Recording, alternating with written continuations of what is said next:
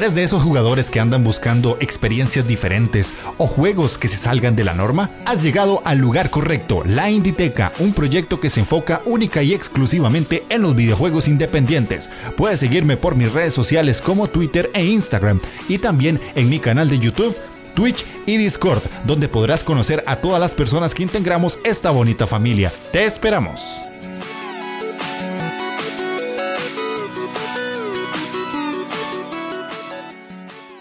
¿Cómo están? Sean bienvenidos a la Inditeca, el podcast dedicado exclusivamente a los videojuegos independientes. Yo soy Jeff de Astora y estamos en un nuevo programa, un nuevo podcast. Y como ustedes están viendo, para los que están en el podcast en versión video, tengo otro invitado. En este caso me traje a DSC del podcast Alin to the Podcast, pero como ustedes están viendo ahí en el nombre es Daniel Samperio que es el encargado de la sección de indispensables dentro de A Link to the, Post, de Podcast. Así que no tenía más que contactarlo y decirle, venite para acá porque tenemos que hablar seriamente, vos y yo de los indies y esto se va a volver una locura porque si hay alguien que yo escucho, eh, soy una persona que hace podcast, pero ya no escucha tantos como antes, porque los escuchaba en la calle. Pero si hay alguien que escucha cada semana que sale un podcast y hay un indie, es a este hombre que tengo aquí a mi derecha. Así que vamos a tener un programa interesante porque vamos a hablar de la actualidad de los juegos independientes que está teniendo un auge interesante. Y además vamos a hablar un poquito de por qué nosotros escogemos jugar indies. Y por eso es que me traje este invitadazo, porque si hay alguien que recomienda indies en un podcast de Nintendo, pues quién más que Daniel para explicarnos por qué jugar indies, por qué motivarlos a ustedes a jugar estos títulos tan diferentes. Así que como me gusta decirles, pónganse cómodos, agarren su mando, presionen start porque iniciamos partida. Y bueno, para iniciar este programa, como les dije, Daniel Samperio miembro de A Link to the Podcast y encargado de la sección Indispensables. Eh, más allá de eso, yo traté de stalkearlo y traté de buscar información y él mismo me dijo, no, no tengo nada más, esos son mis proyectos, así que Dani, bienvenidísimo, gracias por compartir un ratito conmigo y estás en tu casa, ¿cómo estás? Muy buenas, Jeff. Pues encantado de estar en tu casa. Bueno, como te he dicho por privado, yo soy seguidor de la Inditeca es un podcast que, bueno, podcast o, el programa de YouTube que, me encanta, lo sigo siempre que puedo. Sobre todo porque soy una persona que me gustan mucho los indie y me gusta también mucho eh, oír hablar de indies. Y qué mejor que la Inditeca, ¿no? Es un sitio que, a mí, ya te digo, es de mis sitios favoritos relacionados con el indie. Y un placer, pues bueno, ya, ya te lo he dicho, estar aquí contigo y escucharte y poder formar parte de esta pequeña gran familia del mundillo indie. Sí, sí, claro. La verdad es que yo lo digo y, lo seguiré repitiendo. Cada persona que, me acepta una entrevista, yo le tengo mucho aprecio porque es gente que ha ido saliendo conforme va creciendo la Inditeca, que va poquito a poco, poquito a poco, pero las personas que se me han acercado a, hablarme de indies y todo, es alguien con las que tengo una cercanía y una empatía muy bonita porque nos une una pasión muy, muy grande y muy diferente, que no solo es el videojuego, sino es ese videojuego particular, ¿verdad? Esa, es esa emoción por descubrir cosas más allá de, las grandes producciones y, con vos que hemos ido hablando ahí por el Twitter. Eh, se nota que, que, compartís lo mismo, o sea que básicamente somos dos gotas de agua, pero en dos países diferentes nada más. Así que... Efectivamente, bro. Para esto, pues no, no, da igual la distancia. Si al final para hablar de videojuegos hablamos el mismo idioma, Jeff, estamos en, en, la misma onda y pues no, no hay, problema. Pero bueno, como, como decías tú al principio, eh, pues, yo tampoco soy una persona que, que, no esté muy activo en redes sociales y tal, pues bueno, al final pues tengo poco tiempo, soy padre de, tres hijos, pues ya tengo una edad, tengo ya mis 36 años, bueno, pues es una familia, un negocio que mantener y pues, pues poco tiempo. Y el poco tiempo que, que tengo, pues lo dedico sobre todo a jugar, que es lo que, lo que más me gusta, jugar videojuegos, sean videojuegos AAA, como se pueden llamar, o videojuegos indie, la verdad es que no hago distinción, me da igual, juego el juego que me apetece jugar en, cada momento. Y el poquito tiempo que me queda, que me queda ahí un poquito, me sobra igual una hora, dos horas a semana, pues lo dedico a, grabar el, podcast con mis compañeros de Darling to the Podcast y pues ahí pues hablo un poquito de, indies, lo que, lo que me dejan pues eso, en un pequeñito espacio de 20-25 minutos, pues recomendar, sobre todo eso, recomendar juegos indie o hablar un poco de la actualidad, de, yo sé, pues de, lo que ha habido esa semana relacionado, pues por ejemplo, ahora que ha habido el, Indie World, pues se ha comentado y todas estas cosillas. Bueno, ya te digo, en definitiva, pues soy una persona que siempre me ha gustado mucho hablar de, videojuegos y ahora pues lo hago en, formato podcast con, ya te digo, un podcast eh, que lo hacemos cada dos semanas está muy centrado en, Nintendo, pero bueno, hablamos un poquito de, todo. Y sobre todo, pues damos mucha cabida a, tanto a desarrolladores como bueno, gente relacionada con el mundo del videojuego. Eh, hacemos entrevistas todos los, todos los programas y bueno, y luego también pues secciones de, los indies, como, como comento, que soy yo el, responsable de los indies, y también tenemos sección de, retro, luego debates, también tenemos una sección de, Kickstarter, y bueno, también damos mucha cabida a los a, la gente que comenta el programa, que se mandan audios, pues se les responde, hay una sección muy graciosa que la, que la lleva Perita, pues que se encarga un poco de, de responder, y bueno, en definitiva, pues yo creo que es un, más que un podcast sería más bien un programa de radio, porque se toca muchas cosas y el programa dura cuatro horas. Es un, es un programa bastante, bastante largo y ya, mucho tiempo, pero bueno, es un programa pues que, es que pasa muchas cosas. La verdad es que hay muchísimos contenidos, no es como un, no es una simple charla, no, aquí hay muchas más cosas. Eh, y hay de todo. Yo supongo que habrá gente que no le interesa algunos apartados, pero bueno, en general tienes muchas cositas, seguro que algo te, te puede encajar. Si te gustan los videojuegos y sobre todo si te gusta Nintendo en particular, pues es un podcast que, bueno, yo yo, recomiendo. Sí, sí, de hecho yo tengo poco de escucharlo, te soy sincero, no es como que soy un escucha de los viejos, porque yo sí era más centrado en otro tipo de, podcast, pero cuando por un post, de hecho, de los indispensables, eh, fue que dije, quiero escucharlo, y fue no solamente el podcast que llegaste vos a recomendar un juego en ese entonces, sino que también tuvieron una entrevista con un desarrollador y ya me atraparon con eso porque para mí es como lo que yo busco, ¿verdad? Es, es, ese es el contenido que yo ando buscando en un podcast y ustedes me lo dan por lo menos en esas dos secciones. Ya cuando hablan un poco más de Nintendo, depende de los temas, a veces me quedo, a veces mejor paso a otro programa donde ya hablan con algún este, desarrollador o algo así, porque es lo que yo busco. Pero si alguien no lo ha escuchado, que escuche la Inditeca y quiere pues conocerlos, voy a dejar en la descripción de los audios y del video en YouTube los links directos para que los vayan a escuchar. Porque la verdad es que es un programa que incluso para mí, que estoy relativamente empezando, esa, es ese típico programa que uno dice, quiero sonar así, porque la calidad del audio es muy buena, porque el contenido está muy bien trabajado, el conductor que lleva el programa tiene una dicción deliciosa, eh, todo está muy bien hecho. Es un programa bastante profesional eh, de los que yo he llegado a escuchar y llevo años escuchando podcast. Eh, a Link to the Podcast me parece bastante profesional. Entonces, recomendadísimo de mi parte. Vamos a empezar como empiezo con todos los invitados, Dani. Un poquito de tu background de, jugón, de cómo empezaste en esto de los videojuegos, tus consolas, eh, cómo fue que conociste esto, en qué momento hiciste clic y dijiste, aquí me quedo y aquí no me muevo. Contanos un poco de esa historia. Es que es, mi vida. Yo creo que desde que tengo memoria, yo creo que mis recuerdos más antiguos pues vienen de, eso. Sobre todo, bueno, yo sí que jugaba maquinitas. Mi, padre me compraba maquinitas. Recuerdo tener una maquinita de, de matamarcianos.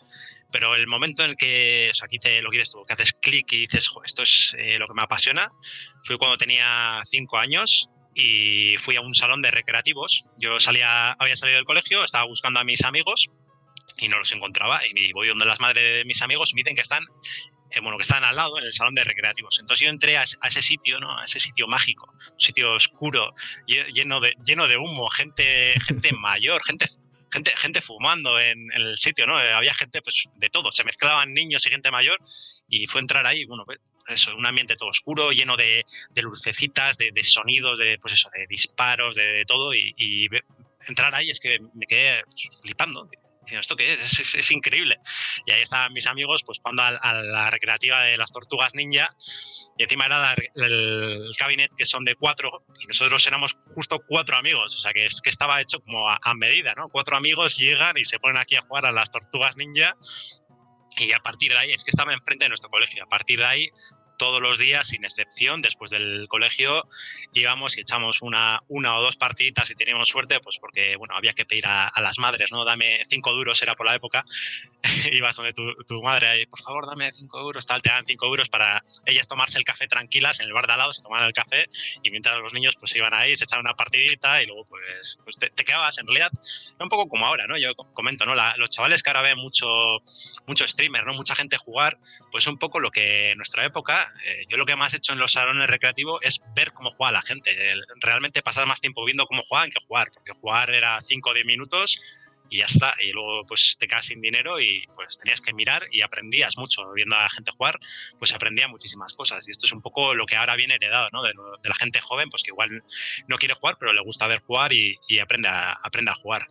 Y bueno, pues eso digamos que fue el, el momento que me hizo clic. Luego a partir de ahí pues vino una Nintendo, una NES esas navidades con Super Mario, bueno, un montón de juegos. Luego ya pues eh, vino Super Nintendo, eh, compartía con un amigo también la, Mega Drive, que iba casi todos los días a su casa a jugar a Mega Drive, porque claro, yo, a mí esto de la guerra de consolas, si te soy sincero, bueno, sí que es verdad que en, un momento de mi vida pues sí que he sido muy de defender a, Nintendo a muerte, pero yo soy una persona que siempre me ha gustado jugar lo máximo posible. O sea, me da lo mismo. Si yo, si yo tenía una Nintendo 64 y mi amigo tenía una PlayStation, yo iba a hacer lo posible por intercambiar las videoconsolas, porque yo ya pues no había tanto dinero, no podías comprar tantos juegos, entonces pues ¿qué me venía bien a mí? Oye, pues tal, oye, te cambio la Nintendo 64, te la dejo un mes, tú me dejas a mí la PlayStation un mes, ¿no? Nos vamos pasando juegos y luego sí es cuando más, ¿no? Pues, a mí lo, que, lo que digo, lo de la guerra de consolas pues no, no ha conmigo. A mí lo que ha conmigo es jugar videojuegos de cualquier tipo, además eso, triple A o indie y bueno, pues eh, ya te digo, sobre todo muy Nintendero porque he tenido, es verdad que las consolas de Nintendo las he tenido todas,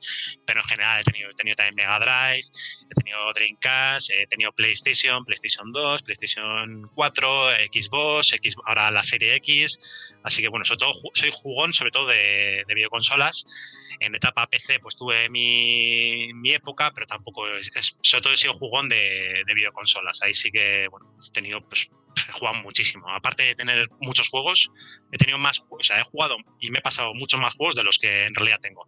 No soy tan coleccionista y eso que tengo una buena colección, pero tío, lo que más he hecho ha sido jugar videojuegos, muchísimos. Y bueno, toda mi vida, desde los cinco años hasta ahora. Yo me acuerdo, mi padre me decía, cuando seas mayor, pues ya dejarás de jugar y, yo me lo creía, yo pensaba, bueno, pues sí, será verdad, ¿no? tendrás veintipico años, serás padre y ya no jugarás. Pues es, mentira.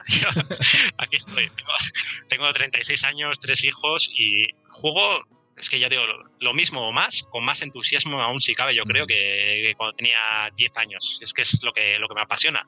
Y lo jugaré pues toda mi vida, hasta que mi cuerpo me permita o mi mente me permita jugar videojuegos, pues toda mi vida. O sea, que voy a tener, pues bueno, tengo, suerte. La verdad es que empecé en un buen momento, en el, justo en el resurgir de, o el empezar de Nintendo en el mundo de los videojuegos, así que yo creo que hay una historia muy bonita con, con los videojuegos y, y, me han marcado también mucho en mi vida, porque yo me dedico a la informática precisamente porque quería hacer videojuegos y bueno, al final terminé en otras cosas, pero bueno, está todo un poco relacionado. Yo me meto en informática porque quiero saber videojuegos, luego te sale otra cosa y bueno, la verdad es que estoy muy contento con, con mi trabajo con, y con mi pasión las dos cosas. Y todo se lo debo a, los videojuegos, a esta, magia de los videojuegos.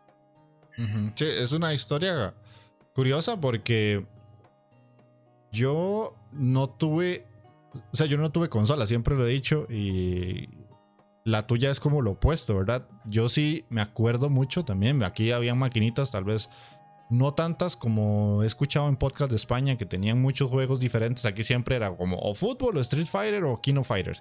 Para contar.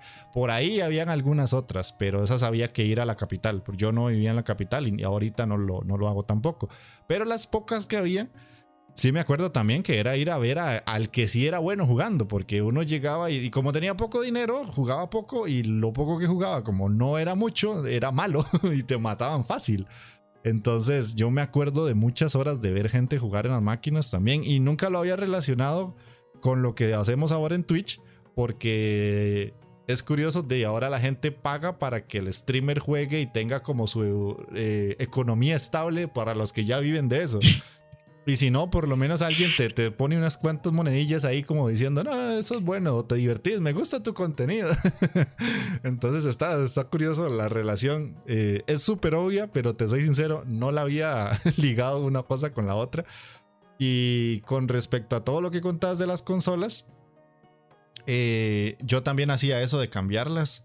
Eh, tenía pocos amigos con consolas, pero sí me acuerdo que tal vez tenía un amigo que le dejaban el Play 1 y yo le prestaba otra cosa. Tal vez no una consola, pero él quería, qué sé yo, la patineta o que le prestara un par de tenis que me habían regalado y a él le gustaba mucho porque éramos como los mejores, mejores amigos, así esos amigos que son casi inseparables. Desgraciadamente el destino nos separó, pero en ese momento yo me acuerdo que él lo pensaba tanto, pero es que él decía, pero me la cuida como si fuera su vida y me la daba en un bultito envuelta en trapitos y todo, en camisetas viejas. Y yo llegaba y la ponía con un cuidado, pero para mí era el momento de jugar porque sí llegué a hacer ese trueque de bienes para poder jugar consolas en algún momento. Creo que muchos lo, hemos hecho. Pero bueno, este... Hoy, ajá. Hoy en día... Hoy en día es algo más, raro el tema este de cambiar videojuegos y bueno, yo ya es algo que ya no haces porque, bueno, en el pasado también me ha pasado de dejar cosas y luego pues te las devuelven en, peor estado o no te las devuelven, en el peor de los casos. Así que ya pues estás un poco escarmentado y ya pues es lo que dices, ¿no? El, coche, es como dice, ¿no? El coche no se deja, pues los videojuegos tampoco. Yo ya, ya no los dejo, por desgracia. Por eso, porque al final pues me, da mucha pena, ¿no? Algo que, quieres tanto, no sabes realmente la otra persona cómo te va a tratar ese mm. objeto que para ti, para ti tiene tanto valor, ¿no? Porque yo que sé, que te, que huela la, caja rota o que te faltaran las, instrucciones o cosas de esas, ¿no? Igual para otra persona no tenía ningún valor, le da lo mismo, pero para ti era, hostia, te vuelven así eso, que le falta algo tan roto, algo, algo dentro de ti. Y en el pasado yo, bueno, he sido de dejar mucho a mis amigos y claro, luego pues me han ido desapareciendo cosas o me han llegado en, en, mal estado y ya pues a partir de cierto punto pues ya lo siento, pero ya no, ya no comparto. Yo invito a que vengan a, invito a que vengan a mi casa a jugar, les, les pongo una cervecita, lo que quieran, jugamos o quedamos para jugar online. Bueno, hoy, estamos grabando en sábado, luego después de grabar contigo me voy con mis amigos a, a jugar al Monster Hunter. Y ya te digo, pero dejar juegos ya no es algo que, que es raro. ¿eh? bueno, de pequeños sí todos lo hemos hecho, pues porque no había tanta economía o no era tan fácil. La verdad es que ahora lo estaba pensando, hoy precisamente lo he pensado, que es un buen momento para comprar videojuegos porque son mucho más baratos que, que nunca. Antes eran, eran muy caro comprar videojuegos. Entonces, claro, pues te juntabas con, con, los ahorros de no sé cuánto tiempo, te comprabas un juego y ese juego te tenía que durar dos meses. Entonces, claro, ibas mucho a esto, ¿no? Pues ir a casa del amigo a jugar o intercambiar, pues porque querías realmente tú querías jugar más juegos, pero la, la economía no daba para más. Y hoy en día, pues te encuentras, yo sé, por 10 euros, aquí en, o 10 dólares o lo que sea, juegos muy buenos y tienes muchos juegos. Cada mes te puedes comprar dos, tres juegos o lo que sea y eso antes era impensable. Antes, mm. pues aquí en España, pues en la época, sobre todo la época de Nintendo 64, yo creo que ha sido en la época en la que él vio, bueno, ya no, por no hablar de Neo Geo y cosas de estas, que eso ya sí que se iba a otros precios, pero en la época de Nintendo 64 aquí en España eran en pesetas y eran 15.000 pesetas, que hoy en día sería equivalente, yo que sé, a pagar 100, 100 dólares o algo así por un videojuego. Dices que, claro, mucho dinero y ahora pues, ahora pues eh, rápidamente rebajas. El juego te sale de novedad, dentro de poco tiempo está rebajado a la mitad de precio, y siempre hay ofertas, siempre hay cosas que, que te, dan da muchas facilidades para comprar muchos juegos. Y ahora pasa un poco lo contrario, te acumulas, acumulas demasiados juegos y no los exprimes tanto como los exprimías antiguamente. Ah, Antes pues le, te los pasabas 10 veces y te lo volvías a pasar otras 10 veces. Cada día te lo pasas, todos los días te pasas el juego, da igual.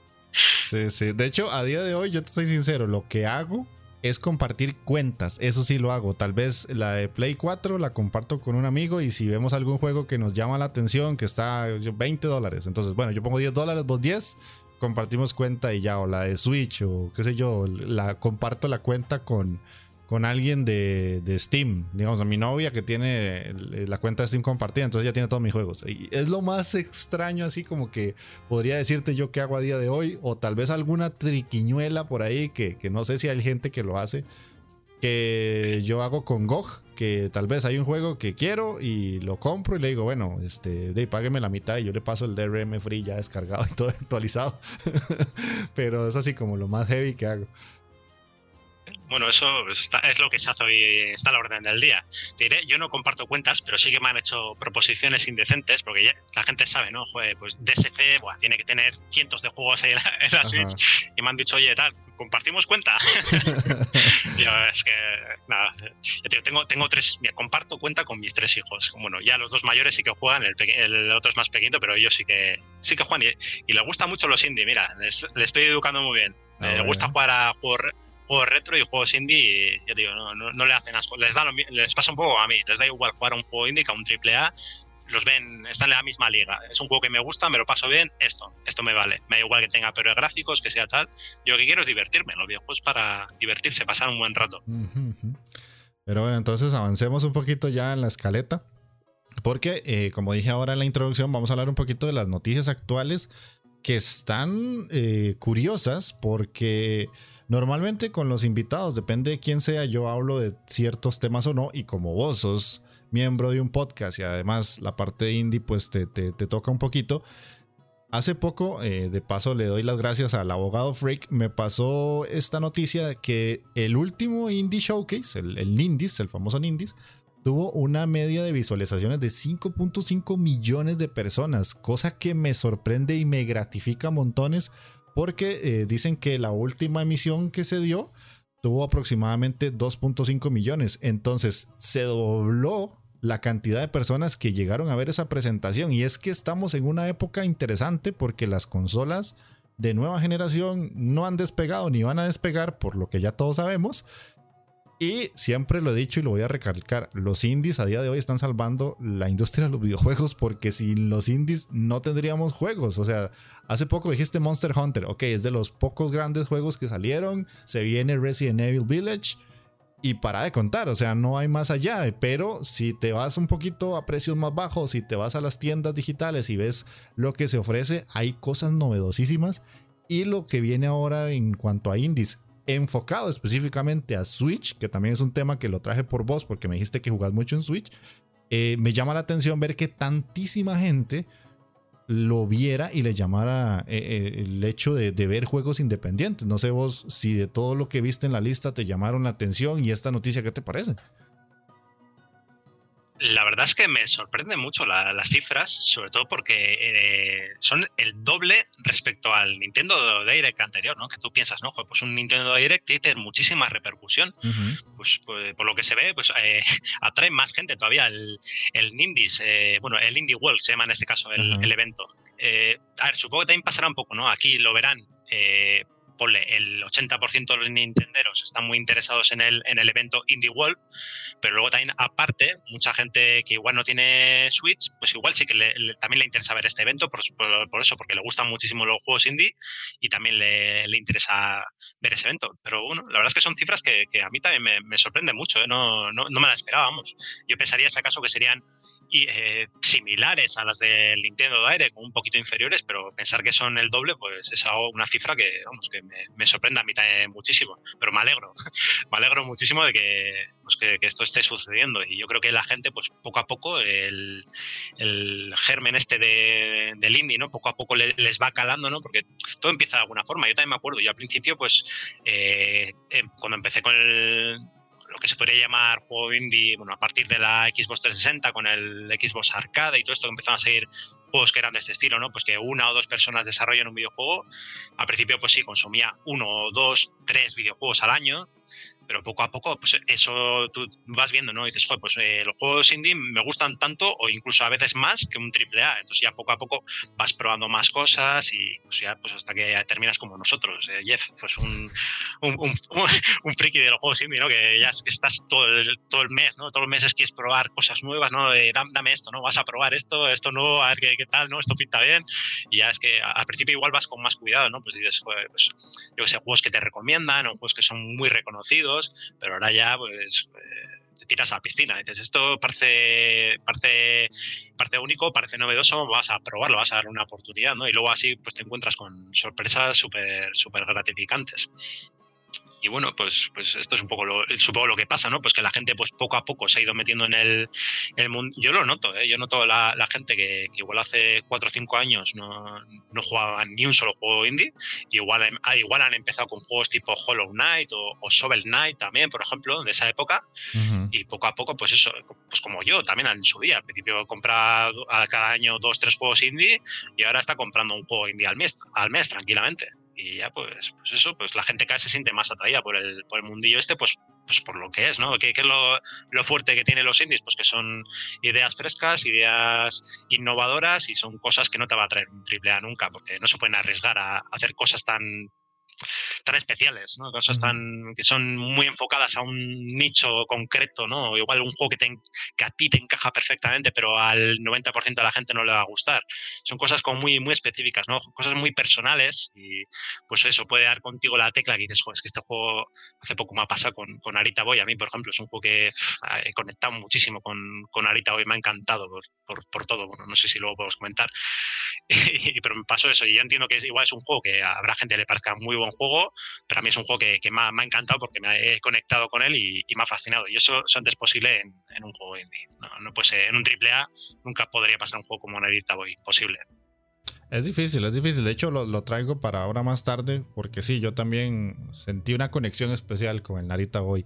Y mm, yo te iba a hacer una pregunta con respecto a esto, porque como me habías dicho fuera de micrófonos que, jugabas el 90% de, de indies en el Switch, esta etapa tuya de, tirarte hacia este tipo de juegos empezó con el Switch o antes de la consola?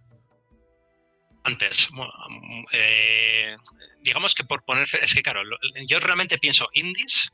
¿Qué, es indies? Y realmente al principio, en la época de NES, eh, la mayoría de los estudios eran, eran juegos indie. Eran juegos que lo hacían dos, tres personas y, podría decirse que empezó ahí un poco, ¿no? Siempre hemos tenido juegos indie, yo que sé, en época de, PlayStation 2, yo recuerdo juegos que ahora mismo, si me preguntas, diría, pues estos son, son juegos indie.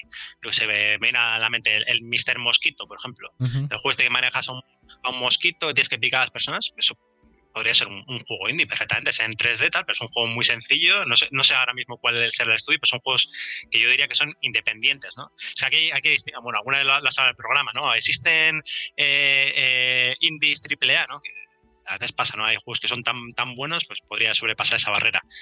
Pero por poner una fecha, pues te diría que, que, con la Xbox 360, porque ahí ya se empieza a hablar con este término, ¿no? Del término indie y empezaría a partir de ahí. Creo que mi primer juego indie fue, si no recuerdo mal, eh, que bueno, mi memoria pues ya me empieza a fallar un poquito, pero si no recuerdo mal, pues sería Brave, eh, el primer juego indie que, que, yo diga que este fue como catalogado juego indie el, el primero que era un juego que, mira, que ahora me llama la atención, yo que soy una persona, soy los que me conocen, pues que soy un poco anti-remakes, porque estoy muy en contra, sobre todo los remakes que siempre te, cambian, te hacen un lavado gráfico y te lo muestran otra vez, pues precisamente, mira, ya hemos llegado al punto en que los juegos indie ya empiezan a tener remakes. Y este es el caso de, Brave, que creo que para este año, para el año que viene, sale una nueva versión remasterizada y es el juego de hace ya 10 años, no sé cuánto, ya no sé cuántos años tendrá, pues el mismo, pero con, más bonito, pero el mismo juego.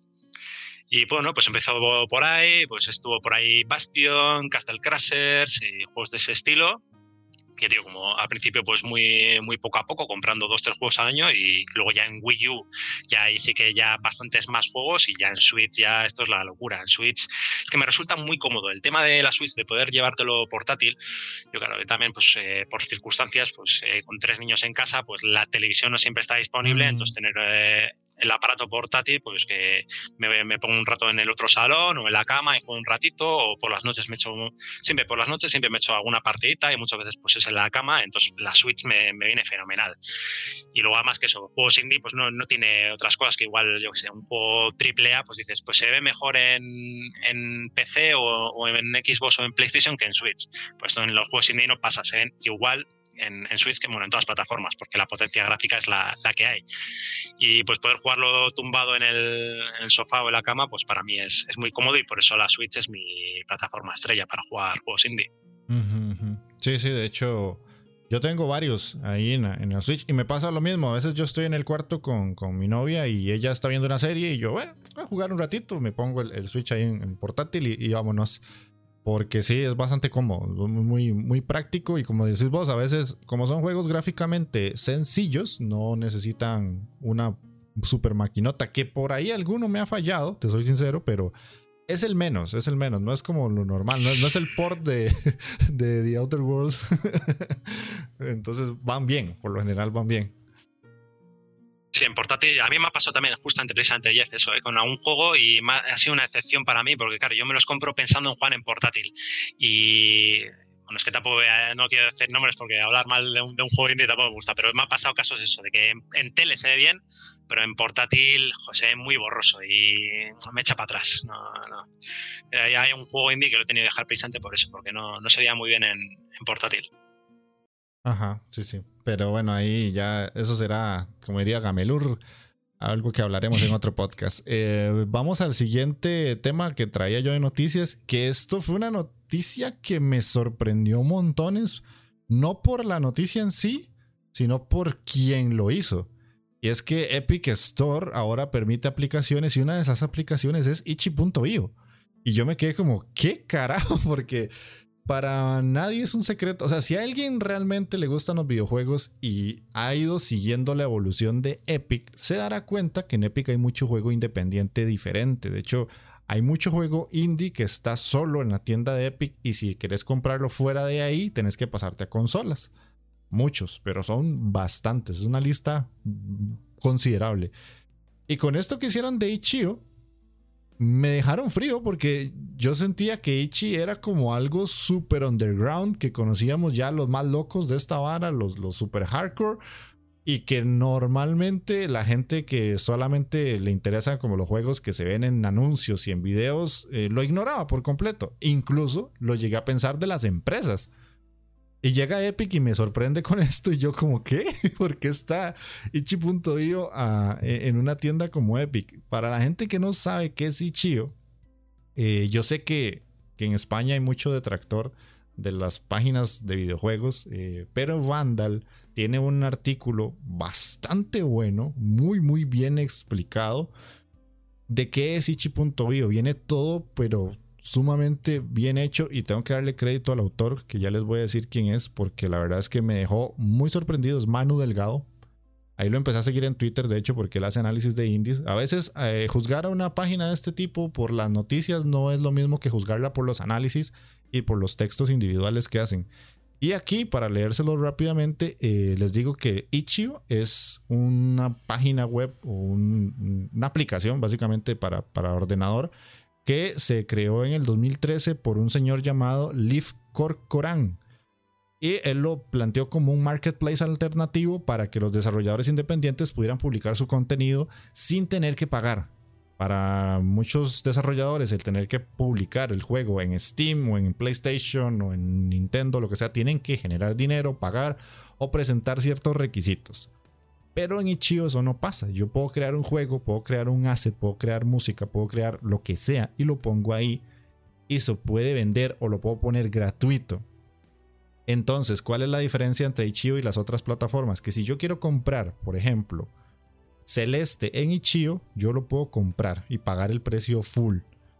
Y ese dinero va entero al desarrollador.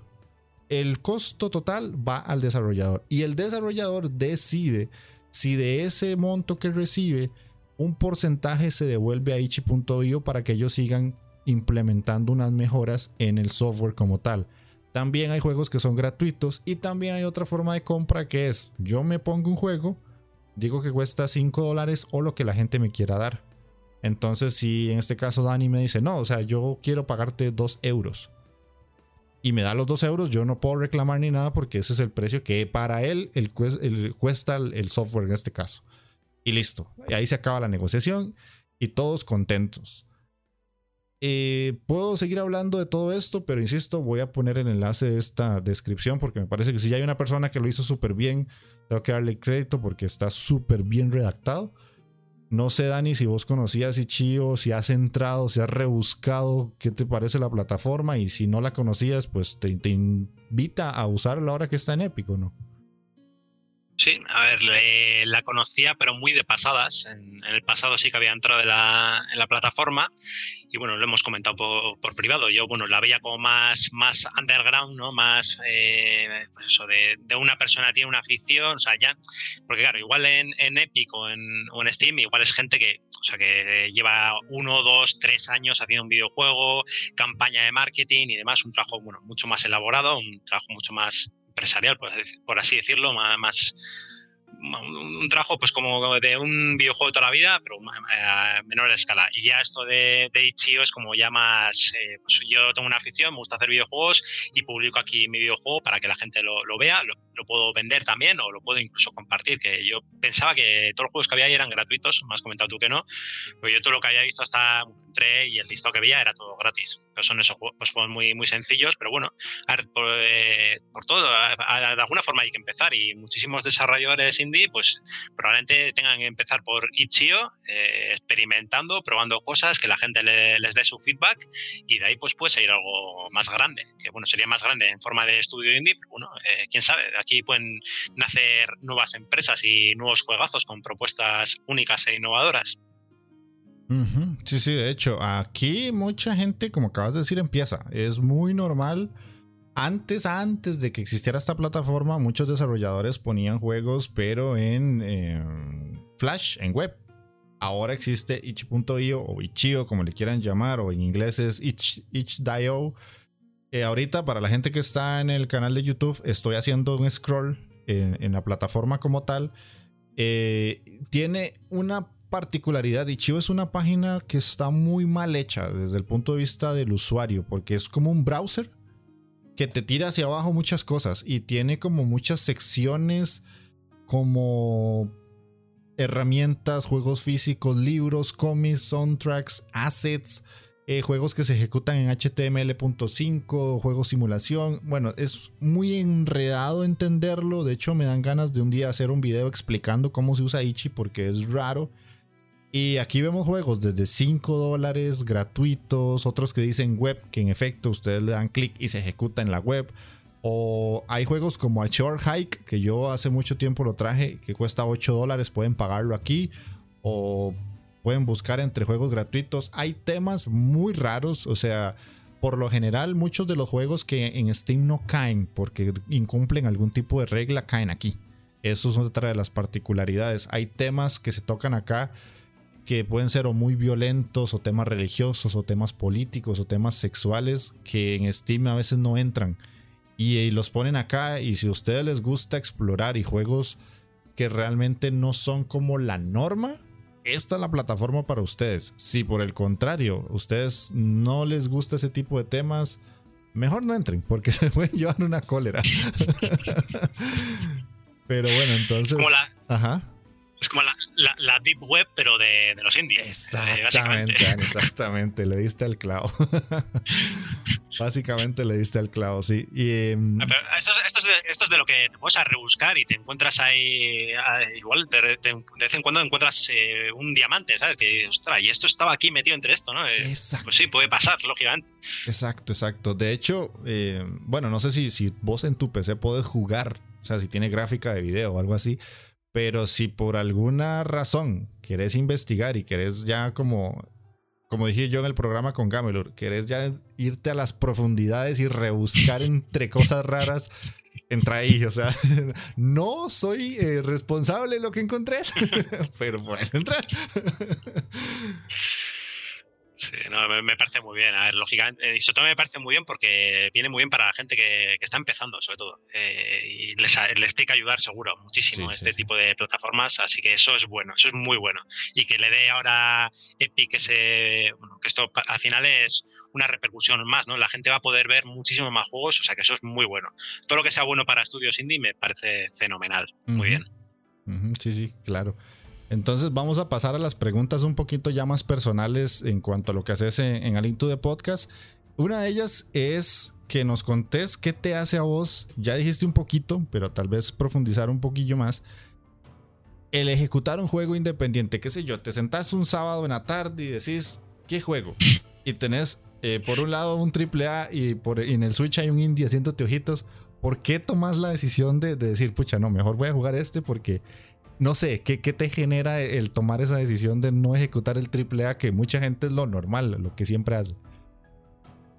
Sí, pues te digo que últimamente con, con, Nintendo estoy un poco apático porque lo que han sacado últimamente pues no me ha gustado demasiado y en el último año el 90% más ha sido indies, así tal cual. Es que ahora casi todo que juego en Switch es, indie. Ahora ha entrado Monster Hunter, que es el primer Monster Hunter que juego, más precisamente, y me está encantando, pero por lo demás, pues eh, en el último año casi todo indie. Y es que ya, tío, no sé, no, no es que diga, es que para mí están juegan la misma liga. Me da lo mismo un triple A que un, que un indie. Yo lo que quiero es pues, lo que en ese momento me, me, apetezca, ¿no? Hay veces que igual quiero acción, hay veces que quiero algo más pausado, pues, no sé, pues lo que me, apetezca en ese momento. Y pues eh, por suerte, lo bueno que tienen los juegos indie es que la mayoría son cortitos, pues eso, igual hay veces, pues eso, pues tiempo. Digo, pues quiero un juego que me lo pase en un, en un fin de semana, por ejemplo. Entonces, pues eso en un triple A pues es, prácticamente imposible, porque son juegos que te dan más tiempo. Y en juegos indie, pues siempre encuentras cositas, pues que eso, pues que 8 o 10 horitas te lo has pasado y te dejan experiencias súper buenas. Entonces, pues eh, en ese sentido, pues me viene muy bien porque me encaja bien en el tiempo y, y me viene fenomenal. O experiencias muy arcade. Yo creo que todo el, el, tema de lo que era la esencia de los salones recreativos, ¿no? juegos muy arcade, experiencias muy arcade, esto está, está en los juegos indie. Luego también por géneros, hay muchos géneros que no, no existen en, en, juegos que no sea indie. El, el, género roguelike, los Metroidvania, ahora también, pues eh, parte que han encontrado aquí en, en, en el mundillo indie, lo, los beaten up, que ahora están súper de moda, uh -huh. pues también son géneros son géneros muy retros, son géneros que ya pues, en la época de 8, 16 bits se lleva muchísimo, eran de mis géneros favoritos. Es que, bueno, me encaja perfecto. O sea, Castlevania es casi mi género favorito, los roguelike me encantan, o sea, ya son con estos dos géneros que son de los que más me gusta y abundan muchísimo en, en, en, indie, pues ya con eso tengo para tirar mogollón. Y luego, pues eso, salen cositas pues, que son pequeñitas, pero muy, muy frescas, como digo yo, ¿no? Pues que me dan una experiencia muy buena y, a, y a, mí me encantan. Y por eso, pues, últimamente, pues elijo más, más juegos indie por eso, porque me, me dan muchas más experiencias en menos tiempo, que igual una experiencia que al final va a ser similar o incluso a veces peor y dedicándole mucho más tiempo y encima más caro y más de todo. O sea que yo ya lo dije hace no mucho, me preguntó Manu, me hizo una entrevista y me dijo, a ver, ¿con qué me quedaría ahora mismo? Yo ahora mismo, si me has elegir entre Nintendo, Microsoft, eh, Indies, me quedo con Indies. Uh -huh. Es lo que ahora mismo quedaría.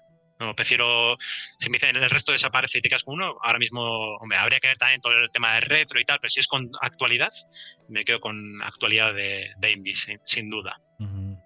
Ahí me ganaste ya, así, pa. este, sí, es, es, interesante lo que planteas, porque sí, a mí me pasa, eh, yo ahorita estaba pasando el Final 7, el remake, y yo puedo decir un sábado en la noche, voy a jugar un poquito Final para avanzarlo, porque es un juego muy largo. Pero después me acuerdo que por ahí tengo el Coffee Crisis en Steam y yo, ay, es que quiero seguir jugando porque es arcade y es como que si me matan, apago y me acuesto y ya. Sí, es eso, lo que te digo, la experiencia arcade. Yo también, bueno, sí. eh, paso, paso, paso, por aquí también.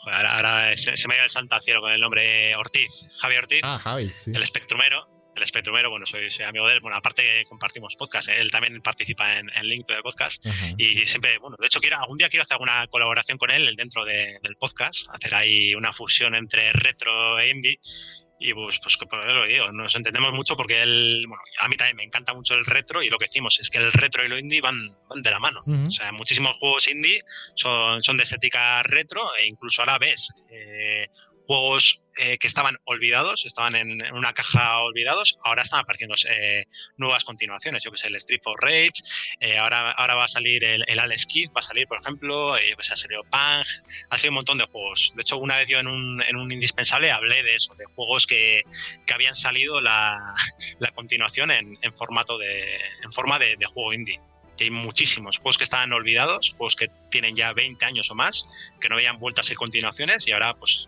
en forma de indie que le encaja perfecto sale en continuaciones. Uh -huh. ¿Y los Para la gente que tiene una, una edad como nosotros, pues eso, eh, ese juego que jugaba yo cuando era un chaval tal, y ahora te saca el nuevo, te, te, te lo venden, te, o sea, te, te incitan a, a comprarlo, ¿no? no, puedes dejarlo pasar. Sí, sí. Y si sos como Javi, te lo sacan en, en caja física, cachín, cachín, papá. Javi tiene un peligro, eh, ya te digo, sí, sí, no. Tiene una buena, tiene muy buena colección, ¿eh? Ah, sí. Tiene, hace no mucho tiene la Switch y tiene ya una colección de la leche. Sí, le, sí, le, vacilamos mucho. El tiki tiki le decimos a Javi. Un saludo a Javi. Seguro que me está viendo. Un saludo a Javi. Un saludo a Javi, sí, claro. Eh, una pregunta que me, me, hacía mucha ilusión hacerte es ¿cómo nace la sección de indispensables en Link to the Podcast? ¿Lo propusiste vos? ¿Te lo propusieron? Contanos me lo propuso Manu, que es el, director de, del podcast, bueno, el, creador de, del podcast, toda la, idea original. Y él, bueno, era un tema que ya, bueno, él en el anterior proyecto, el anterior proyecto era en Gamer Radio, ahí todos los programas hacían entrevistas a desarrolladores. Entonces, bueno, ya se dio cuenta que todo el tema este de indie, que, pues que tenía mucha repercusión, que la gente estaba muy interesada. Entonces, pues él pensó, pues en mi podcast tengo que hacer una sección que esté dedicada al, al mundillo indie. Y yo, pues como tenía una relación bastante cercana con, con Manu, y Manu veía que yo siempre estaba jugando juegos indie, que le hablaba con él por el, por el WhatsApp y le recomendaba, oye Manu, tal, pues este juego tal, pues entonces pues él dijo, ostras, pues para esta sección, eh, qué mejor que, que, mi amigo Dani, ¿no? Para que, para que se encargue de, ella. Y pues desde el principio, el que me habló del, del proyecto, de hecho fui de, la, de las primeras personas que, que, se lo comentó, el nuevo proyecto que iba a empezar, y me dijo, oye, pues eh, me gustaría hacer una sección de, dedicada al indie y he pensado que tú serías la persona adecuada. Y bueno, pues tampoco tenía mucha experiencia en esto de, de hablar en formato podcast, pero como digo, soy una persona que, que, me encanta hablar de videojuegos, así que, joder, dije, pues yo, yo, encantado. Hablar encima de juegos indie, que es lo que más me gusta ahora mismo, pues encantado. Muchas gracias, man. Y se, se lo doy todos los días que hablo con él, le, doy las gracias por dedicarme ahí, pues, porque a mí me gusta mucho hablar de, de videojuegos, me encanta, es una cosa que, que, siempre me ha gustado, lo he hecho desde siempre, desde, desde muy pequeño en el patio del colegio hablaba de videojuegos y luego en el instituto, en la, universidad y ahora pues le da la chapa a mi mujer y ahora pues en vez de darle la chapa a mi mujer pues se lo doy a, la audiencia de, del podcast. Sillas. Bueno, uno dirá, este es, este es un loco de que, yo, yo, también lo pienso, digo, la gente qué, qué pensará de mí, ¿no? Eh, dirá, este juego, tú está, te estás oyendo hablar de este juego, parece, me estás hablando de, de, una maravilla y lo veo yo en vídeo y esto qué es, no, no, no, no coincide lo que veo. Pero bueno, pues es lo que a mí me transmite. Yo, yo digo lo que me transmite el juego. A mí me, me apasiona y el mundillo indie, pues he conectado con él de una forma, pues que yo estaba en la época de 360 y tal, estaba un poquito ya desencadenado, en la época de Wii 360, me pasaba que ya los videojuegos como que joder, los veía ya todos muy similares mm. y empezaba a notar un poco de saturación, me empezaba a quemar un poco y pues ahí me, me vino moviendo el tema este de, de, los indies, vi un poco pues eso, la, la esencia antigua de, de, lo que era el videojuego, ¿no? Más, más enfocado en, yo qué sé, la jugabilidad, un, algo muy, muy directo, ¿no? Déjate de historias, déjate de, nada, nada, vete a algo muy directo, algo que sea muy, muy divertido y pues, ya digo, por ahí me, me, atraparon y hasta ahora, ahora me atraparon y ahora soy un atrapado de los indies, así es como que me defino. Ok, ok, sí, vieras que es curioso porque yo sin pensarlo mucho pasé por esa transición también de que los juegos en 360, Play 3, yo era de los que compraba y tengo una colección decente, diría yo, de puro juego de Play 3 que es exclusivo. Y yo cuando me compré la Play 3 dije, voy a comprarme todos los exclusivos en Play 3 y todos los que no en 360. Y empezaba a jugarlos y jugarlos y jugarlos y mientras más los pasaba, no me daban más ganas de jugar, sino que se me quitaban. Y yo decía, pero ¿qué es esta sensación tan rara? Como de que no tengo ganas, porque siempre era como mundo abierto, misiones secundarias, personaje que va a una misión y tiene que cumplir esto y esto. O sea, eso es el recadero del pueblo. Y ya después, si no era eso, era acción, aventura, plataformas, acción, aventura, y siempre era lo mismo. Y cuando ya descubrí, que lo he contado varias veces, eh, Limbo, Braid, Shovel Knight, Bastion y todo esto, fue eso, fue como decir, esto era lo que yo quería, era lo que andaba buscando, era esa sensación de que era algo no tan común para ese momento, pero que sí era común para mi memoria. Porque yo decía, sí, algo así era lo que yo jugaba como cuando tenía 9, 10, 15 años. Y, era lo que quería en su momento. Entonces me pasó muy similar a vos, de hecho. Sí, pues eh, supongo que como nosotros, Jeff, habrá muchas personas sí. que les habrá pasado algo del estilo, yo creo.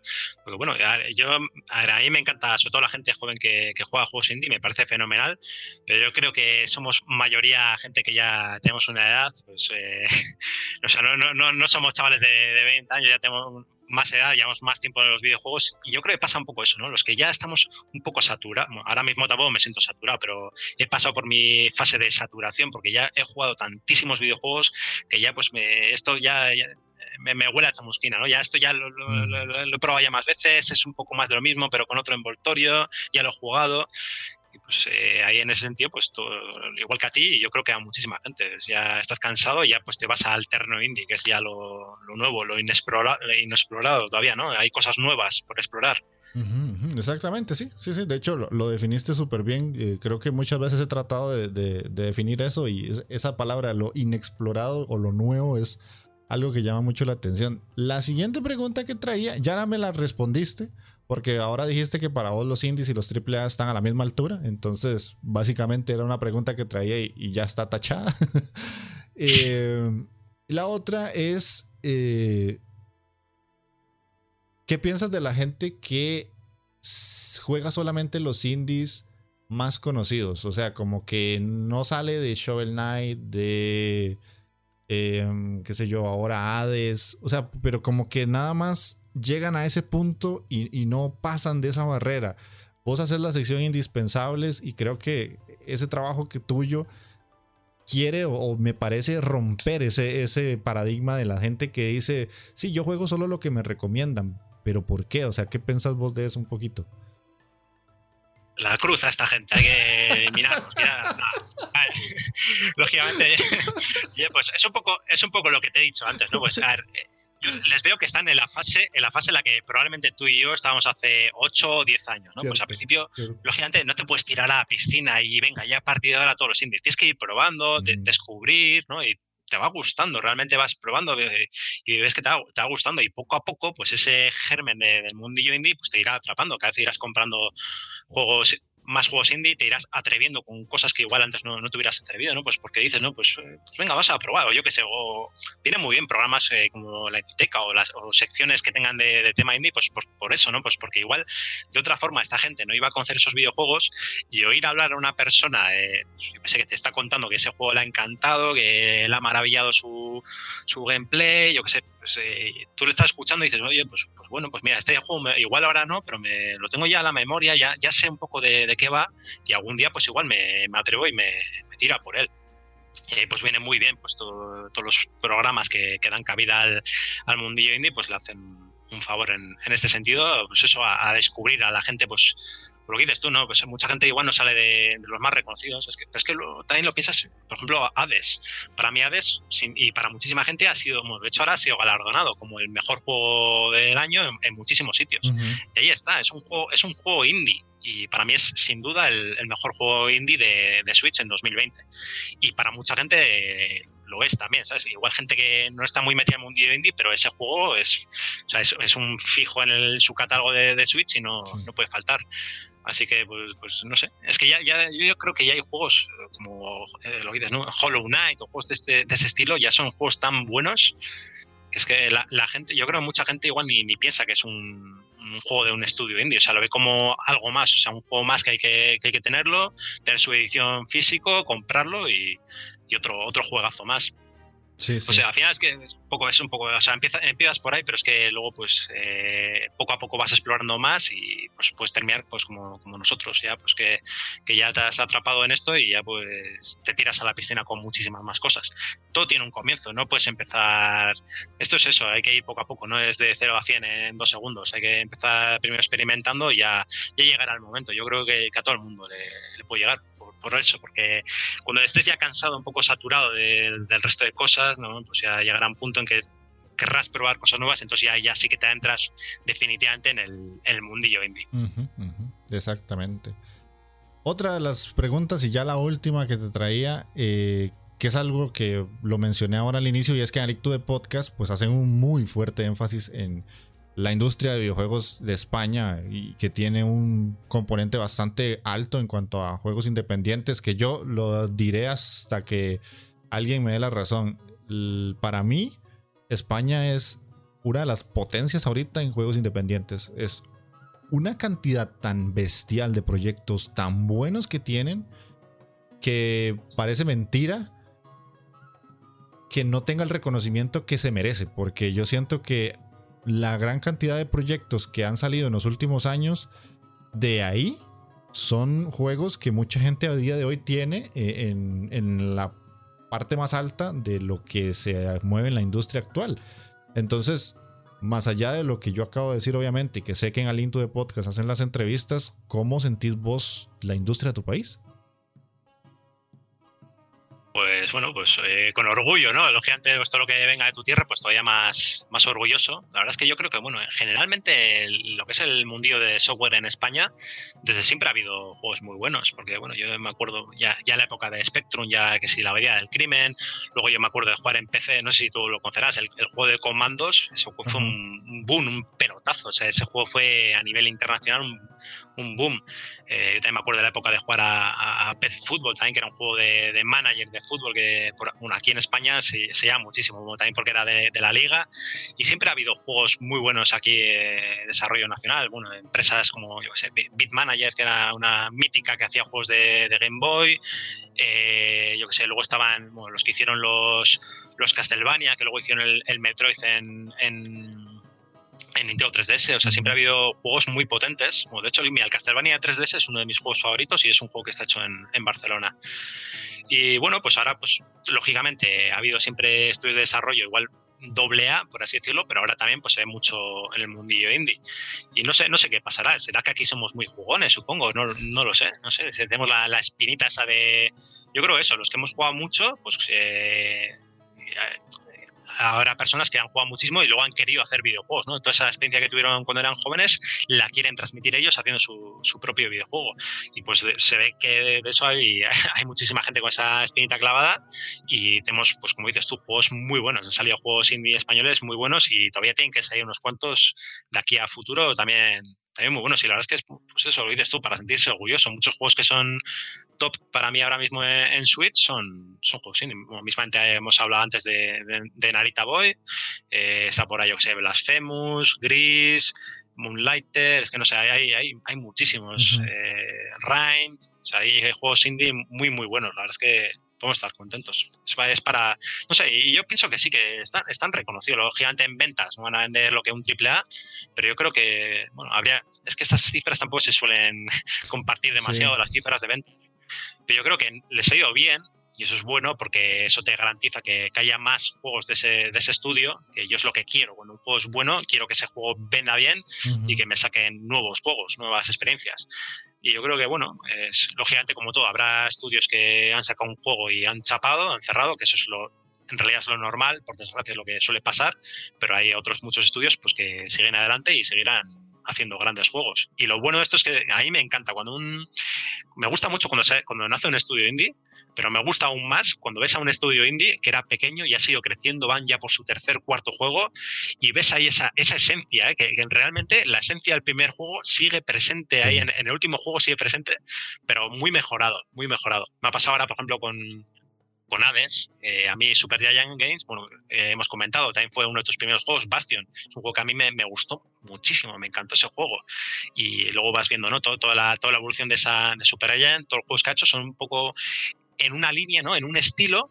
Y Hades tiene ese estilo, esa esencia. O sea, a mí me pones, si no supiera, digo, este juego es de Super Giant Games. Por, tiene esa, esa, esa, esencia, ese estilo. Y lógicamente, pues ahora, pues un juego, pues, lo que es ahora súper reconocido. Pero eso es el, el, trabajo, ¿no? El fruto del esfuerzo, la experiencia. Han pasado ya 10 años desde su primer juego y ahora te hace ya pues una, una obra maestra, un juego que podría ser un triple A perfectamente, o, o por, no es un triple A, pero compite contra los, los triple A, al menos en, ventas, en repercusión, en, galardones, en premios, y bien merecido. Sí, sí, de hecho, eh, yo la verdad es que, insisto, estoy muy encantado con la industria española, y no solamente por el hecho de que son muy buenos juegos y todo esto, sino porque desde que empecé la Inteca, España pues me ha acogido hasta cierto punto. No es porque me, me han dicho venga, sino porque eh, muchos desarrolladores me han dado algunas keys o me han contactado, me han hablado y, es muy bonito porque de viaje se nota que también hay una unión muy grande que siento que en Latinoamérica se da hasta cierto punto en Brasil.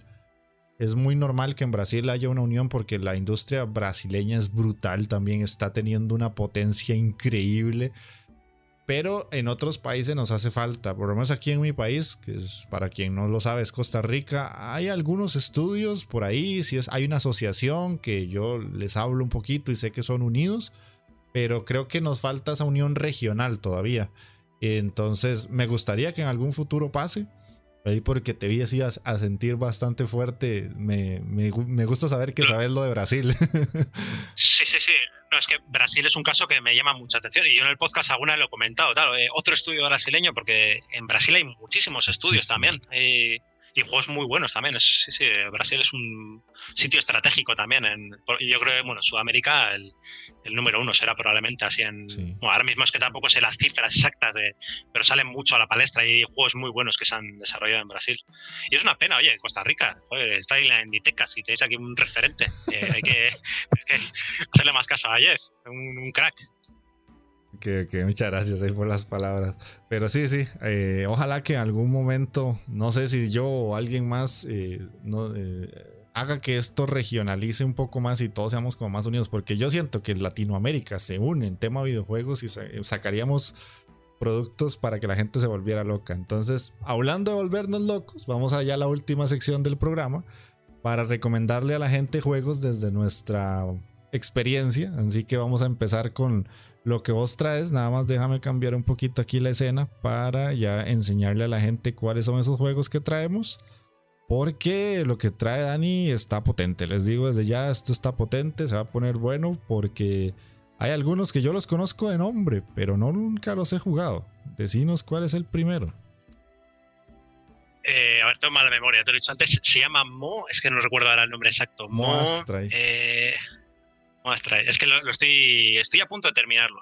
Eh, lo empecé a jugar ayer y bueno, le metí eh, muchísima caña.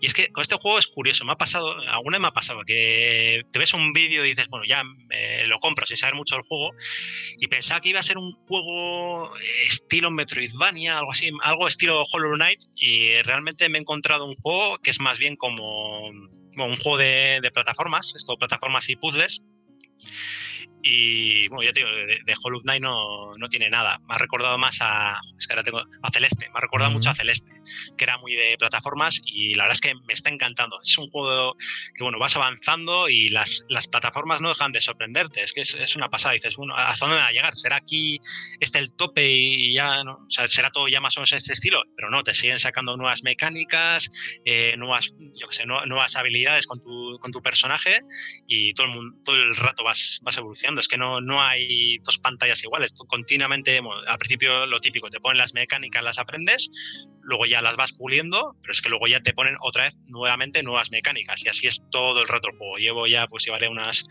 cuatro horas o ya cerca de las cinco horas y continuamente pues no, no deja de sorprenderme y la verdad es que me está gustando muchísimo. Un juego, ya tío, que no, no esperaba que iba a ser. Esto me, me, encanta, cuando te compras un juego pensando que es una cosa y luego es completamente otra.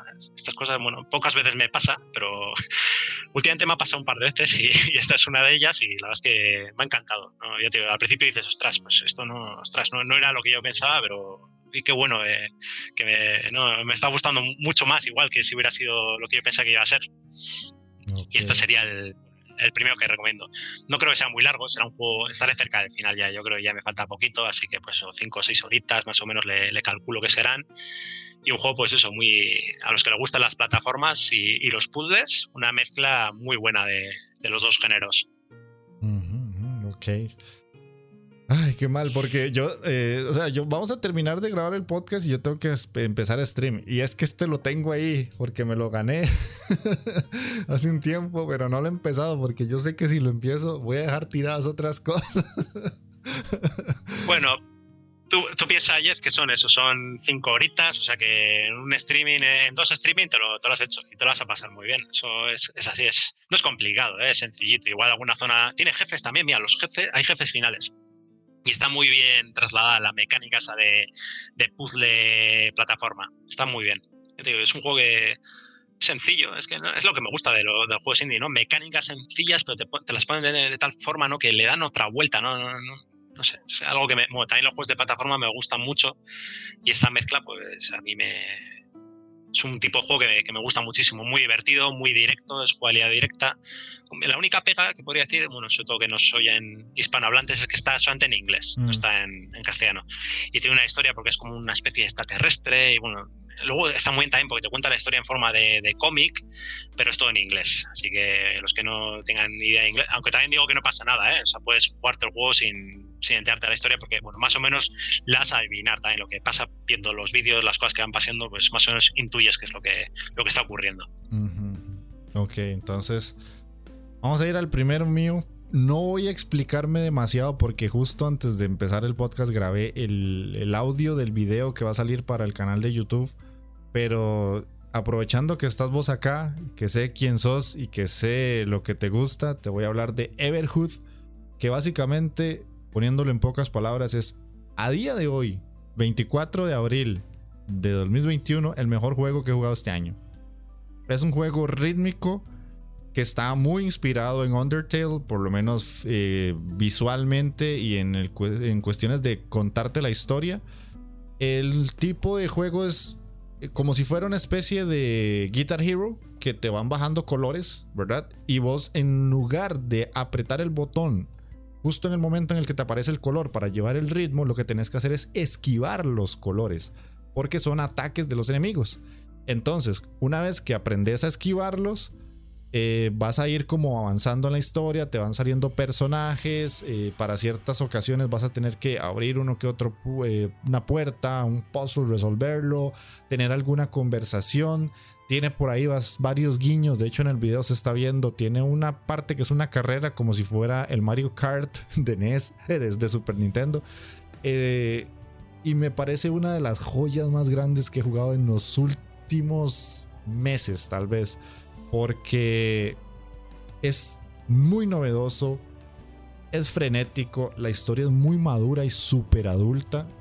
Ahora dijiste que lo del español, sí, es un juego que está solo en inglés, desgraciadamente, pero que no es un inglés difícil, no es como que se van a perder y no van a entender nada porque es un inglés súper complicado. No, no, totalmente sencillo de entender si entendés un poquito el inglés. Que pasó súper desapercibido este año, salió y como que nadie se dio cuenta que existe. Y me parece una lástima que no se hable más de Everhood. Porque si te gustan los juegos rítmicos, te va a gustar. Si te gustó Undertale, te va a gustar. Si te gustan los juegos pixel art, no puede no gustarte porque tiene unos efectos de luces increíbles. Si te gusta la música, tiene una música buenísima. Y el detalle es que está solo para PC y para Switch, no está para Xbox ni para PlayStation 4. Así que lo voy a dejar ahí porque si no spoileo más el video y no quiero, pero recomendadísimo. Pues te digo una cosa, Jeff. Eh, yo sé que, bueno, tú a mí no me coces demasiado, pero los juegos rítmicos son de mis favoritos. Y este Everhood no no lo conocía Así que ahora, en cuanto termine de grabar aquí el podcast, me lo voy a. Probablemente me lo compre hoy, esta misma noche, así te lo digo. Porque, tío, soy. Vamos, es que me encantan, es uno de mis juegos favoritos, el género rítmico. Y encima de las cosas que me has dicho, eh, bueno, eh, apuntadísimo, vamos. Ya te digo que probablemente me lo compre hoy mismo. Muchas gracias. Por eso, por eso quería estar yo aquí en la, en la, en la Inditeca, para, pues, esta es la parte, es mi, mi, sección favorita, ¿no? La parte ya cuando se habla de los juegos y hacer cositas nuevas. Muy bien, Jeff. Perfecto, muchas gracias. Bueno, ahí, sorry por los 20 euros que te van a ir hoy. Muy bien, pues para la compañía, bien merecido. No sé cómo se llama la compañía, pero bueno, ahí va. Mi, mi contribución. Ok, ok. Vamos a hablar del otro juego que traes vos pues no sé cuál, no sé qué vídeo estarás poniendo y ahora mismo es que no, no, sé, como te he dicho unos cuantos, si te parece el, el, Aguafiestas, Kingdom, Kingdom, vale, venga, pues vamos a Kingdom. Que ya te lo cuenta, ya tengo muy mala memoria. Pues Kingdom es un juego estrategia en 2D. Eh, la verdad es que yo, que yo sepa, no existe ningún otro juego así de, estrategia en 2D. Los, bueno, el típico juego de estrategia es el típico juego que juegas con ratón, que tienes que ver todo el mapa y en este caso esa jugabilidad, que en realidad es una jugabilidad que se hace muy a, golpe de, ratón y de un mapa enorme, pues lo han trasladado a una jugabilidad muy sencilla. Solamente puedes ir de izquierda a derecha. Y la verdad es que han conseguido un juego que es muy sencillo, pero de una, de una complejidad. O sea, tiene una se, puede abrir muchísimo el juego. La verdad es que lo piensas y con simplemente eso, con un scroll lateral que puedas ir de izquierda a derecha y todas las cosas que puedes hacer de, construcciones, de, unidades, eh, de explorar nuevas zonas, es una pasada. A mí es un juego que, me gustó muchísimo. Existen dos, hay dos juegos. Está el, primer Kingdom, creo que se llama Kingdom New, New, Lands, y el segundo, que es el que yo recomendaría, que se llama Two Crowns. Y bueno, son muy parecidos los dos, pero lo bueno tiene el 2 es que el 1 tenía un problema y es que si se hacía invierno no había forma de avanzar. Eh, cuando mm. llegaba el invierno te, quedaba, te quedabas sin cosecha, no podías conseguir más dinero, entonces eh, era cuestión de tiempo que acabases muriendo. Y en el 2 es posible llegar a subir el invierno. Sufres muchísimo, pero si aguantas, no sé si son 20 días o los días que hagan falta, si consigues sobrevivir, vuelve otra vez a hacer buen tiempo y puedes seguir consiguiendo más dinero. Y ya digo, es un juego, bueno, vas con una montura, tiene un pixelar que es exquisito, un pixelar a mí que me, parece precioso. Vas consiguiendo distintas monturas, que bueno, es muy importante la, velocidad a la que puedes ir a montura para trasladarte lo más rápido de izquierda a derecha, porque eh, en el juego estás todo el rato continuamente sin, eh, o sea, moviéndote sin parar. Tienes que hacer las cosas por el día, porque por la noche, cuando sale la, luna, es cuando vienen los enemigos, entonces ya ya todo consiste en defender. Tienes que tener bien fuertes las defensas para conseguir repeler el, el, ataque y ya cuando amanezca, pues ya otra vez intentar expandir la base, ir creciendo, conseguir nuevas unidades. Y todo esto lo haces con dinero. El personaje va consiguiendo como moneditas, que las moneditas las consigues a base de cosechas o a base de conseguir talar árboles y con esas monedas pues puedes conseguir reclutar nueva gente o mejorar las defensas, hacer nuevas unidades más fuertes y pues, la, gestión del, dinero típica de un, juego de estrategia. Mm. Y digo, pues es un juego que se, aprende muy, muy fácil, es muy sencillo de, aprender, pero que tiene una complejidad, una capa de profundidad que a mí me, impresionó. Vamos, pasé un juego así en, en dos dimensiones, me, me dejó flipado lo que se puede llegar a hacer, un juego de estrategia. Ahora sí me lo acabas de vender y te explico por qué. Este juego, lo malo para mí es que los trailers nunca te dicen de qué va porque es un juego que nada más ves gente caminando en caballo de izquierda a derecha. o sea, solo se ve la toma que va para allá y que va para allá y que va para allá. Y eso es todo lo que hace el juego. O sea, el trailer no lo vende. Solo, solo haces eso realmente, ¿eh? ojo, ¿eh? vas todo el rato en el caballo. Lo que claro, luego, luego van pasando cosas. Tú, ya cuando es de noche ves ahí cómo van las tropas y los soniditos que tienen. Son muy graciosos los sonidos, cómo se, se, mm. estrellan ahí contra la pared. Porque ellos intentan romper tus muros y es complicado, ¿eh? Las, las primeras veces estará complicado hasta que ya lo, lo empiezas a dominar. Es un juego de mm. estrategia. Pues normalmente siempre la gente que viene aquí me deja tarea y la tarea que me vas a dejar vos es el Kingdom, porque yo lo tengo hace mucho y por mal juzgarlo no lo he jugado. Entonces creo que con ese voy a, voy a cumplir mi tarea del invitado porque sí, lo tenía ahí y es que mi novia lo jugó y ella me dijo, ¿qué juego más aburrido? Y yo, Dey, yo confío en los gustos de ella, pero también confío en los tuyos, así que voy a hacerte caso en esta, situación porque yo le había hecho caso a ella y yo, si me dice que es aburrido por algo será. Y ahora vos me estás dando la vuelta a la tortilla, entonces quiero ver realmente por qué me lo recomendas tan fuertemente. Sí, dale una oportunidad, tío. Ese, un poco en una noche ya vas a ver de qué va el juego. Y si te atrapa. A mí me encanta. Ese juego me enganchó. ¿eh? Es de esos juegos que luego me tiro ahí jugando hasta las 2 de la mañana y no puedes parar. Y estuve jugando una semana, pero muy, muy intenso. ¿eh? Que igual en una semana le metí 20 o 30 horas. O sea, es de jugar, vamos, de darle caña. Y, me pasó por eso en el primero. Yo decía, está empeñado, el invierno. O sea, tengo que subir el invierno. Yo soy muy cabezota para eso. Y hasta que sea, luego me puse a mirar en foros y ya descubrí que no, no era posible. Yo, joder, no sé, me ha gastado aquí no sé cuántos días intentándolo y, no se podía hacer. Te digo, el invierno, si lo vas a jugar ya, ya te, te he estirpado eso, pero te ahorro el trabajo. Porque es ah, que, te digo, al invierno, al invierno, en el primer juego, al invierno, no se puede sobrevivir. Como estés en invierno, tienes que escaparte de la isla. Mm. Tienes que, que, es el objetivo, intentar construir un barco y escaparte de la isla. Así que si llega invierno, escápate cuanto antes, porque ya, si no, vas a, vas a morir. ok. Okay, Vamos con el otro que traigo yo, que también este lo terminé en un stream. Em, se llama Raji, An Ancient Epic, que es un juego basado en la cultura hindú y creado, de hecho, en India para que la gente tenga como una idea rápida, es una especie de Príncipe de Persia, los de PlayStation 2, pero de vista isométrica. El personaje se mueve muy parecido, tiene ataques muy similares, eh, solo que con la particularidad de que es enfocado en la cultura de, India, ¿verdad? Entonces te va contando un poquito, te mete un poco en, en, situación de una chica que le roban a su hermano y ella a partir de ahí pues va ganando poderes por ayuda de los dioses para ir a recuperar a su hermano. La historia es algo meh, pero es bonita. Pero lo que sí tiene bien el juego es la parte visual, que es un juego tremendamente hermoso. Musicalmente está muy bien. Y jugablemente es una especie de hack and slash un poquito más soft de lo normal. No es un bayoneta, pero sí es un hack and slash, por lo menos en cuanto a los movimientos, porque hay que hacer mucha pirueta y hay combates contra enemigos eh, muy constantes. Y en la parte de plataformero es donde se parece mucho al Prince of Persia de Play 2, porque sí hay que hacer como saltos eh, como de fe hasta cierto punto, hay que caminar sobre paredes o girar entre eh, diferentes, pilotes, no sé cómo le dirán en España, pero como si fueran palos de madera muy grandes y, eh, utilizarlos para girar y cosillas así, resolver puzzles muy sencillos, no es un juego difícil para nada, pero que me parece una experiencia muy agradable bastante buena por si alguien no es mucho de, este tipo de juegos de plataforma y quiere adentrarse en algo similar a lo que acabo de decir. Y que cuando salió tuvo bastante repercusión positiva, porque fue un juego que llamó mucho la atención por la estética y por la temática.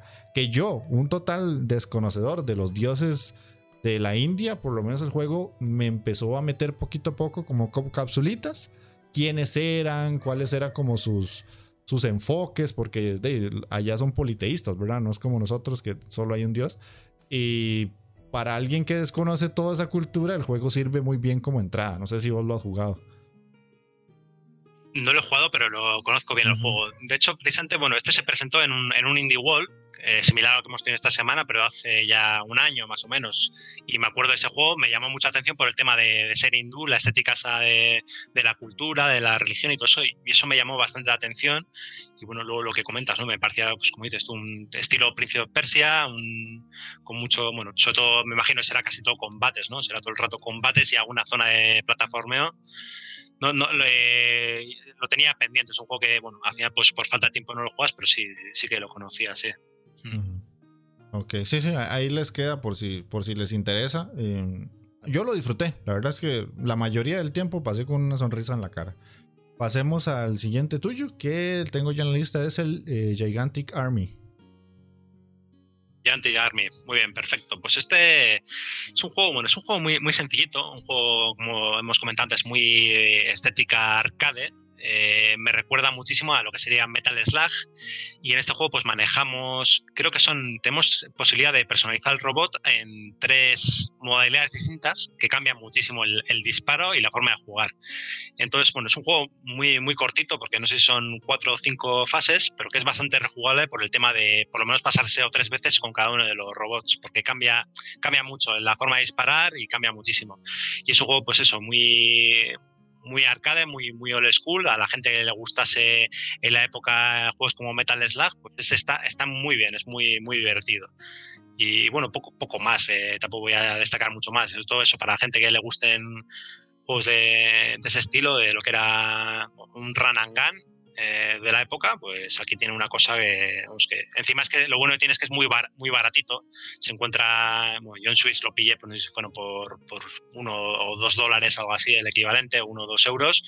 Y bueno, pues para echarte un par de tardes, es un juego que, a mí me, gustó muchísimo y es un juego que prácticamente nadie conoce porque no, no llama mucho la atención tampoco. Luego es, bonito, a mí me, me, resultó muy, muy bonito de, de, ver en pantalla, tiene pues eso, muchas, muchas explosiones, continuamente de disparos, pues un poco como lo que era Metal Slug. Y bueno, ya digo que por ese precio, eh, un juego que seguramente muchísima gente no lo conoce, pues es un juego que si os gusta ese estilo os va a encantar, os va a gustar mucho. Pues este yo no lo conocía. ¿Ves? Ahí sí que me, me, sorprendiste porque son de esos juegos. Yo también soy de esos que entra a la eShop y, ah, este cuesta dos dólares, vamos a ver. y uno dice, oye, oh, se interesante y lo compro. Y si fue bueno, bueno. Y si no, pues de, por lo menos apoyé el estudio. Pero este lo voy a Así, tal cual. Lo, malo de este es que, claro, este es de esos, o sea, que está muy rebajado, pero igual está en el puesto número 80. Entonces, claro, a veces, a veces, cuesta encontrar. Ya te digo que tampoco es la, gran maravilla, pero es un juego que, que, está bien y al precio que lo puedes encontrar es que es para eso, para pasar un par de tardes y te lo vas a pasar muy bien. dinero bien invertido. Sí, sí. Ok, entonces voy con el último mío, que pues es bastante obvio. ya tiene su video en el canal de YouTube, por si quieren ir a ver la review. Justo salió en Semana Santa o antes de Semana Santa. Yo tuve libre esa semana por vacaciones y lo primero que hice fue pagar el Game Pass para jugarlo y terminarlo en dos días.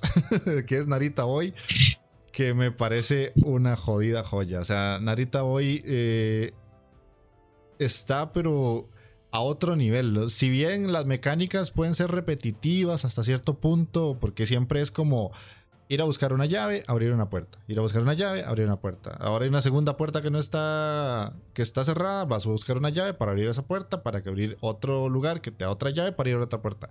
Ok, eso es repetitivo, pero es tan divertido, es tan entretenido. La música está tan buena porque es una música increíble. Visualmente es uno de los pixel art más bellos que he visto en mucho tiempo.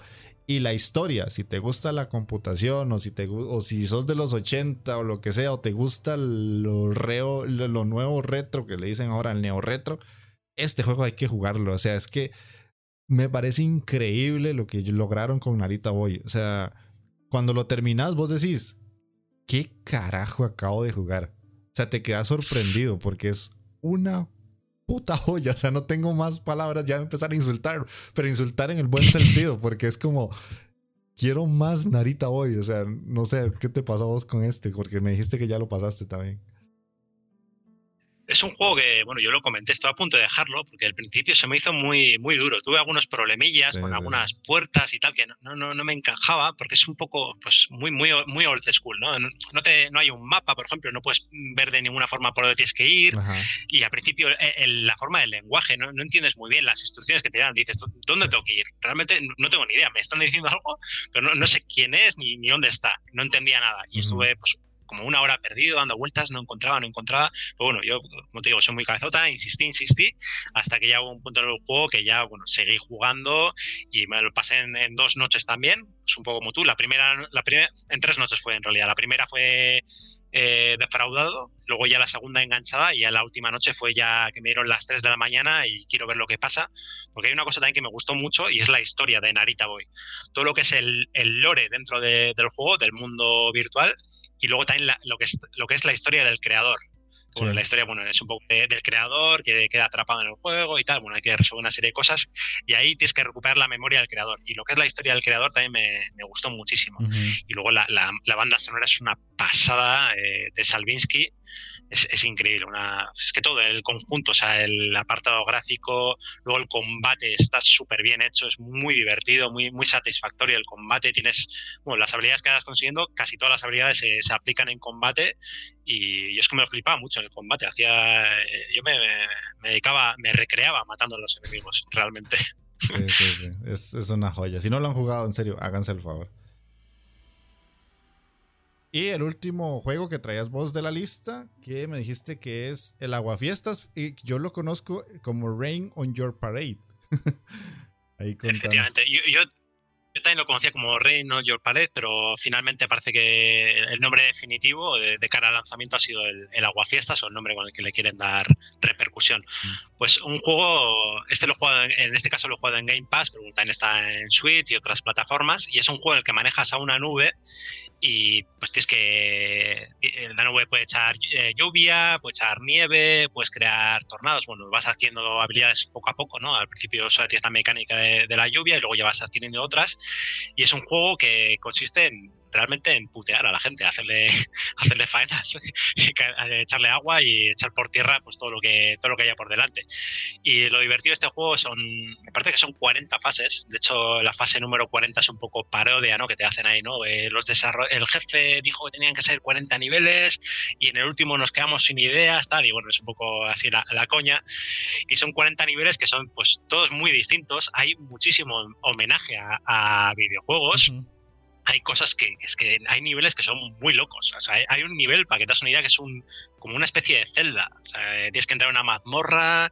Eh, es que eh, esto, es muy loco. los niveles son súper distintos y, son muy, sobre todo son muy divertidos. Son niveles que, que, estás jugando con la sonrisa a la boca y te estás riendo, estás haciendo ahí el, mal, ahí fastidiando a la gente y son cosas muy, muy divertidas. Sobre todo por lo que te digo, hay muchísima variedad de, de niveles y hay cosas que son, son geniales. Además, es, que va, encajando. Poco a poco te va metiendo las nuevas habilidades, las vas, las vas aprendiendo, las vas eh, luego en, conjunto, ¿no? aplicar todas las habilidades en conjunto y sobre todo muy divertido porque hay cosas que son, pues, eh, ya digo, cuando tienes que arruinar una boda, por ejemplo, está ahí todo el mundo en la boda y, llegas ahí a la nube y empieza ya a fastidiar a todo el mundo, yo que sé, a un campamento que empieza a quemar todo. Luego también no es solamente echar agua, por ejemplo, en otras tienes que echar gasolina y con la gasolina prendes fuego todo. Una fiesta de, niños, tienes que, por ejemplo, hay una que es quemar todos los regalos. pues tú vas preparando con, con gasolina hasta que prende todo.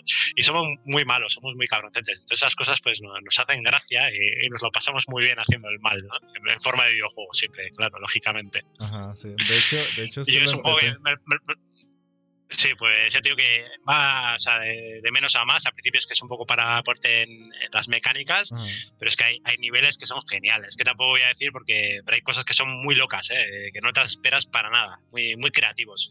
Y son cosas esas, pues al final con un buen diseño de niveles y mucha creatividad, no muchas ideas locas por parte de los desarrolladores, han conseguido un juego que para mí es muy divertido, muy bueno. Y yo pues lo recomiendo desde aquí, desde, desde este espacio. Ok, ok, buenísimo. Y eh, vos me dijiste un extra que yo la verdad nunca lo he traído a la Inditeca. Y ya que estás acá, probemos aprovechando al indispensable Dani, que es el Fury.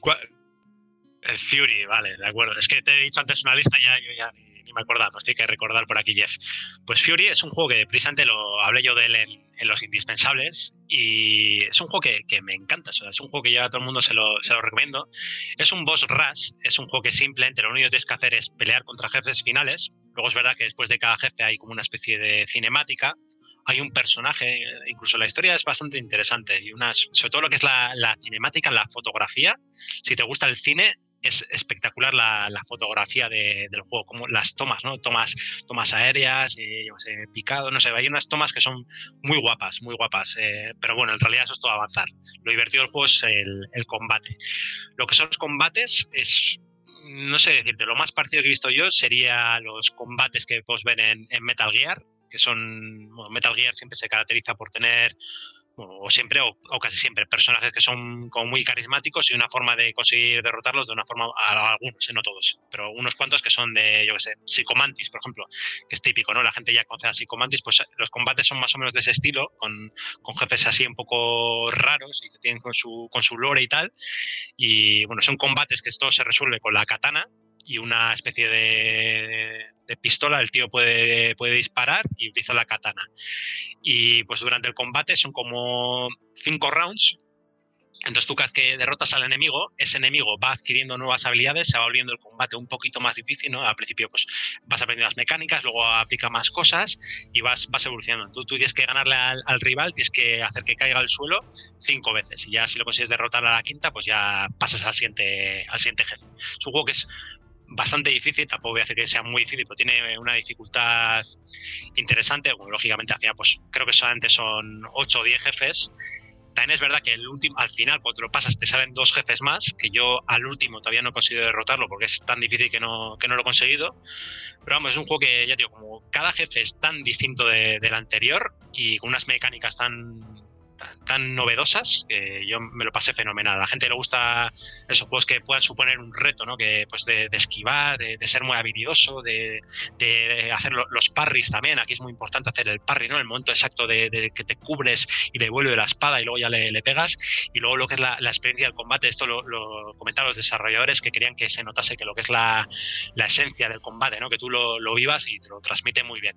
Y luego esto acompañado con una banda sonora que es espectacular si podéis ver el, el tráiler, tiene una banda sonora que es buenísima. Y luego, pues, con todos los efectos de, espadas, que es, un juego para ponerse los cascos y, meterte de lleno y, disfrutarlo. Sí, sí, de hecho, este juego yo casi siempre voy ahí que, ay, ay, que Dark Souls, que me gusta mucho, no sé qué, no sé cuál. Este juego me trató como una basura. yo creo que maté solo al segundo jefe y ya en su momento dije, ya no, otro día lo sigo. Pero lo tengo pendiente porque es durito, es bastante complicado. Es duro.